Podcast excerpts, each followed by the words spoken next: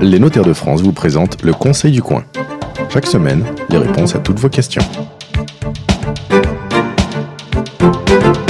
Bienvenue sur la radio du Conseil du Coin. Nous nous retrouvons euh, toutes les semaines euh, sur le site conseilducoin.fr et sur la page Facebook euh, qui porte le même nom. Et aujourd'hui, eh bien, nous enregistrons ces émissions à Quimper où nous sommes accueillis par les propriétaires de la Taverne des Halles que nous remercions pour leur accueil. Alors, c'est l'heure du déjeuner. Donc, il y a de l'ambiance derrière. c'est très, très agréable. Je rappelle que si on est dans une brasserie, dans un restaurant à Quimper, c'est parce que, eh bien, tous les premiers samedis du mois, vous avez quelque part, pas loin de chez vous, un qui lui aussi vient dans un café, vient dans un restaurant pour vous donner des conseils et tout cela bien évidemment bénévolement.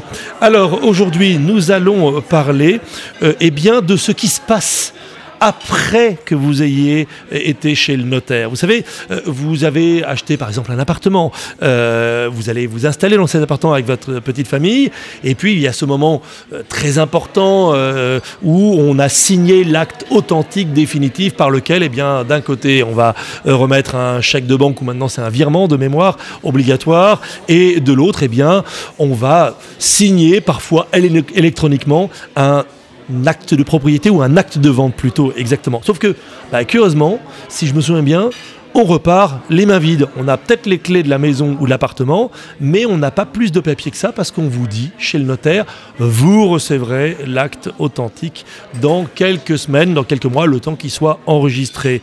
Euh, est-ce que je suis dans le vrai Marie Cordeau-Lepage qui travaille dans une étude notariale? C'est le bon souvenir dont je parle?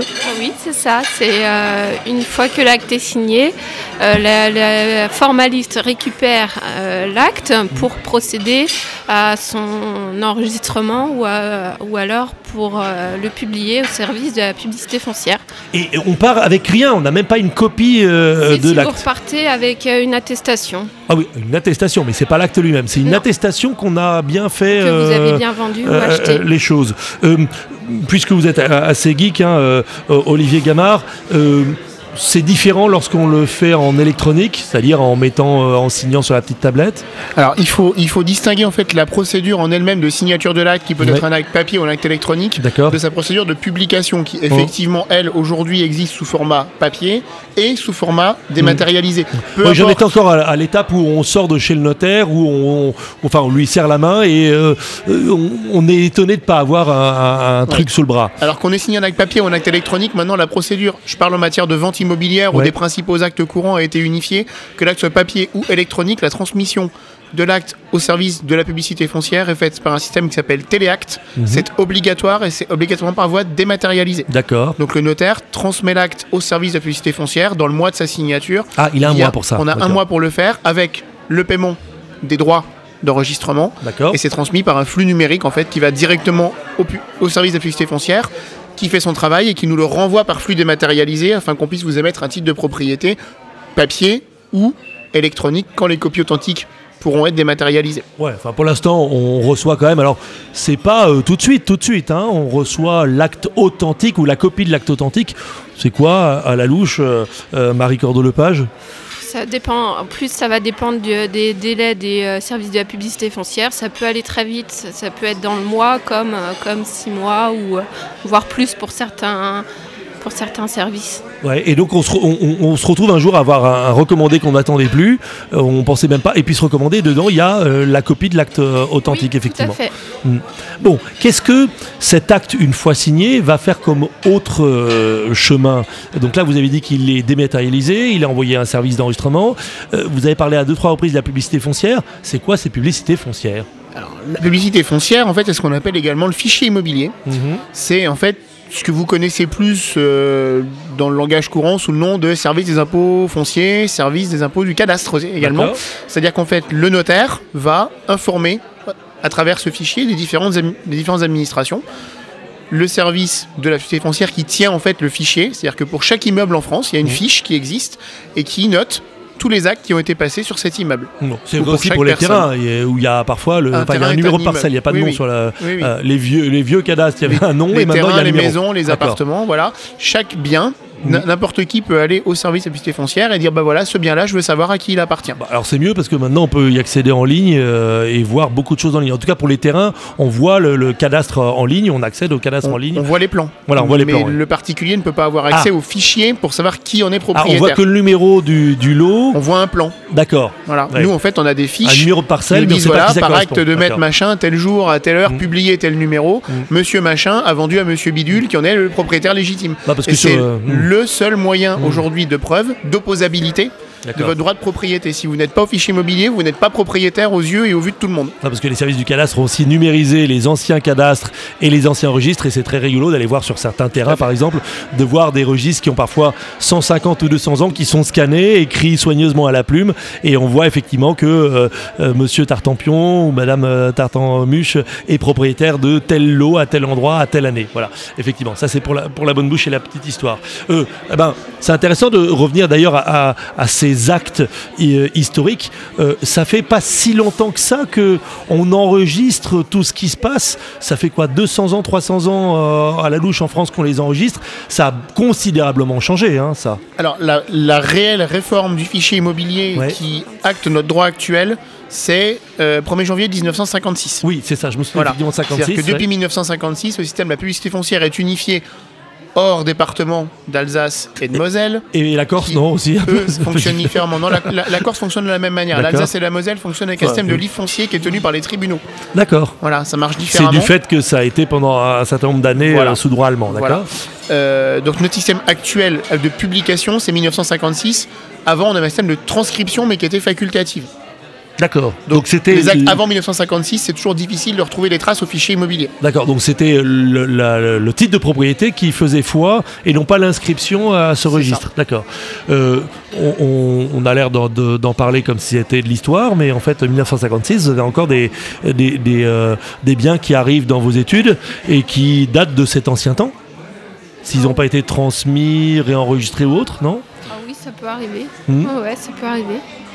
Du genre, euh, c'est pas une, su- une succession par exemple, et euh, euh, la personne était dans la maison qu'elle avait reçue de ses parents depuis toujours, et hop, elle décède, et on se retrouve avec un, un bien qui n'avait jamais été enregistré, c'est ça?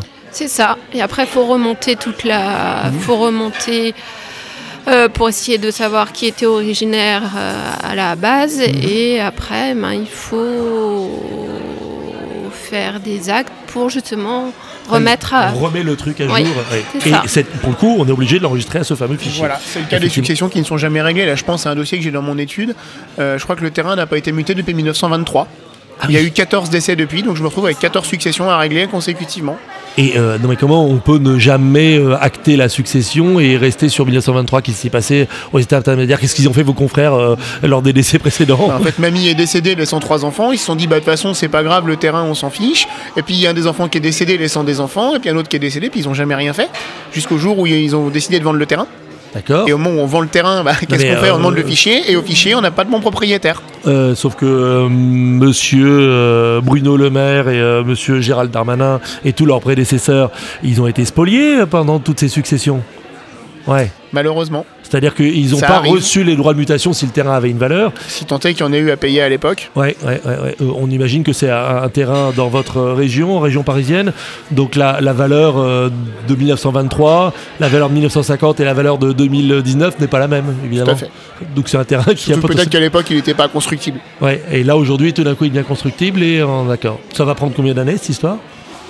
Ça fait 4 mois qu'on est dessus pour l'instant. Mhm. Il a fallu faire intervenir un généalogiste en plus, puisqu'il a fallu savoir Oui, qui était le propriétaire à l'origine. Alors ça, on le savait. Mhm. Mais savoir qui aujourd'hui sont tous les propriétaires, c'est-à-dire redescendre toutes les successions, retrouver tous les héritiers. Ouais, et, et- et la distribution des parts surtout, parce qu'à un moment. Et les codes parts de chacun. Alors ça, nous, on est capable de le calculer. Ah. Mais il est évident que sans avoir les livrets de famille, les actes de décès de tout le monde, c'est extrêmement difficile. Quand on a des, dossiers qui traînent comme ça depuis 80 ou 90 ans, d'arriver, nous, notaires, par nos, demandes, d'avoir la, certitude d'avoir les bons propriétaires. Donc on, se fait, fait dans ce cas-là intervenir un généalogiste qui va lui vérifier, va nous certifier toute la dévolution successorale. Bon, Marie Cordelepage, vous allez me venir en, aide. J'ai beaucoup déménagé. J'ai subi une inondation lors d'un de ces déménagements, euh, dans une des maisons que j'ai achetées. Et euh, tout un tas de cartons avec des, archives euh, sont partis euh, à, la benne. et puis j'ai encore des cartons dans des coins qui sont pas ouverts. Et puis, et puis j'ai des classeurs avec des papiers par-dessus la tête. Bref, je ne retrouve pas tel ou tel acte, tel ou tel titre de propriété. C'est grave ou c'est pas grave, Marie? C'est pas grave, vous pouvez vous adresser au notaire qui a reçu votre acte et il pourra vous en délivrer une, copie. Et parce que forcément, il a, lui, une copie de cet acte, au pire, il va aller la chercher sur le, fichier central. Oui, alors normalement, un notaire a l'obligation de conserver. Euh, une copie papier tous les actes. Ah, il garde l'acte authentique, d'accord. Donc moi, en fait, j'ai jamais vraiment l'acte authentique, j'ai que ah une, copie. Une copie, authentique. Ah, j'ai une copie authentique, d'accord. Copie authentique, acte authentique, d'accord. Euh, euh, qu'est-ce qui vaut le plus entre la copie authentique et l'acte authentique? L'acte authentique. En fait, l'acte, c'est en fait l'original de ce que vous signez. D'accord. Avec papier, on l'a dématérialisé. L'acte dématérialisé que vous signez, ça restera toujours un original. La copie authentique, c'est une copie hmm. qui est certifiée, signée par le notaire, scellée par le notaire et qui a valeur d'original. C'est-à-dire que votre copie ah, authentique vaut original. D'accord. Et euh, ça vous est arrivé d'avoir euh, deux documents qui ne correspondaient pas et où euh, il y avait des petites choses qui avaient substantiellement changé? Parce qu'on peut se demander si on peut se dire qu'évidemment si on fait une copie authentique, c'est pour éviter qu'on y change euh, certains paramètres ou y ajoute ou soustrait des informations. Ah bah la copie authentique, c'est la copie de ce que hmm.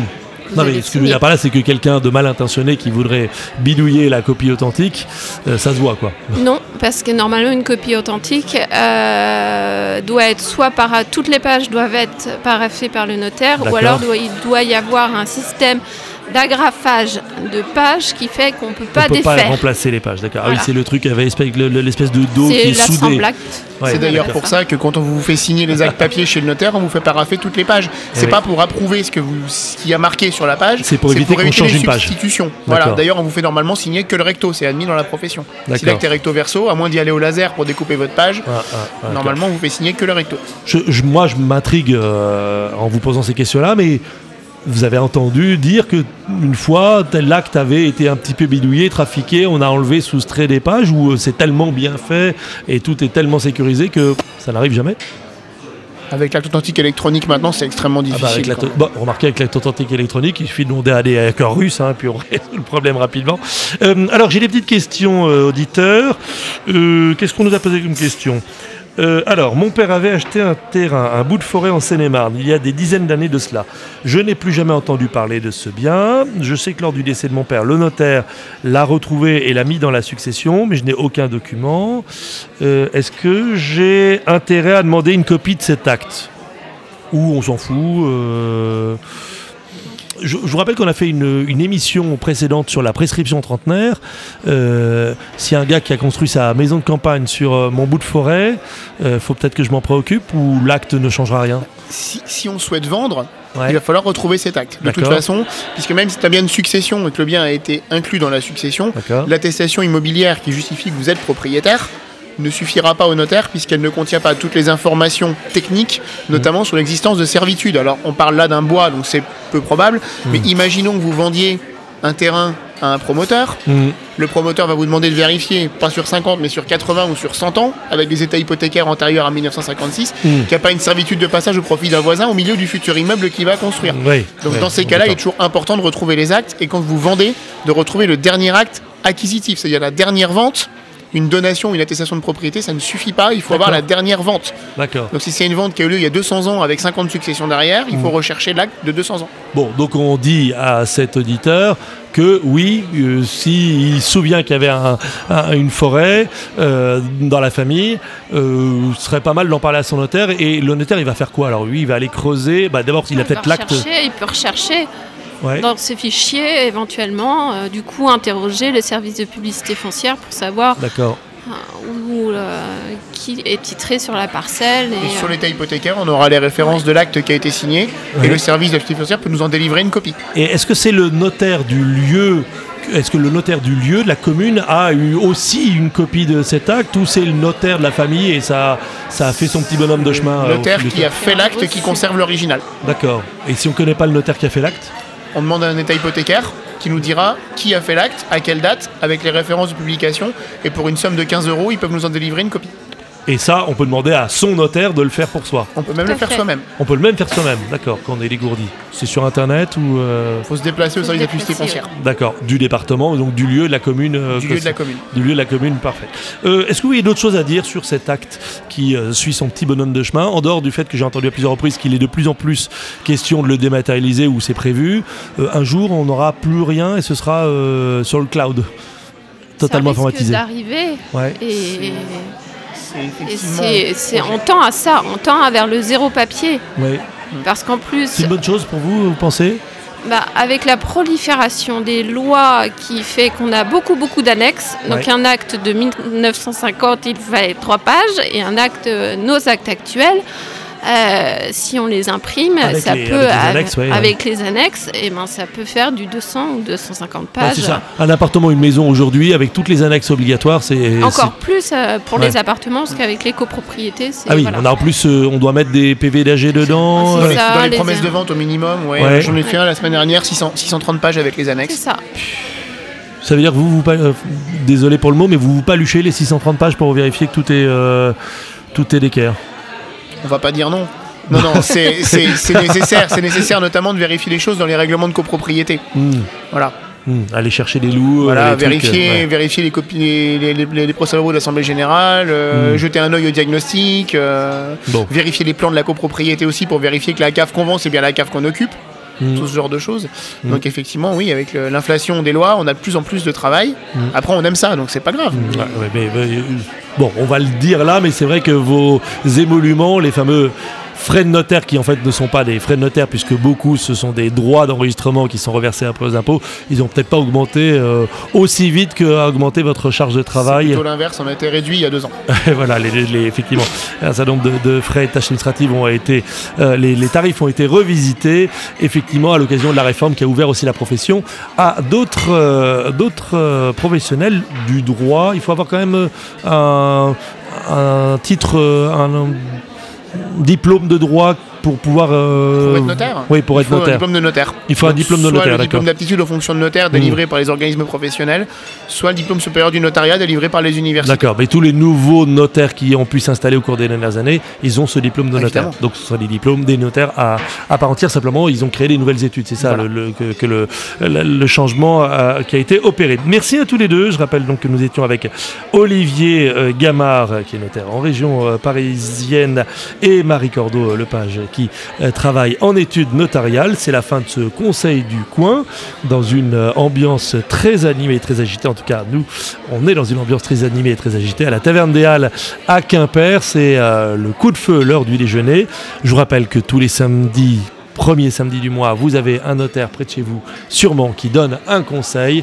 Vous trouverez tous les prochains rendez-vous sur la page du Conseil du coin. À la semaine prochaine.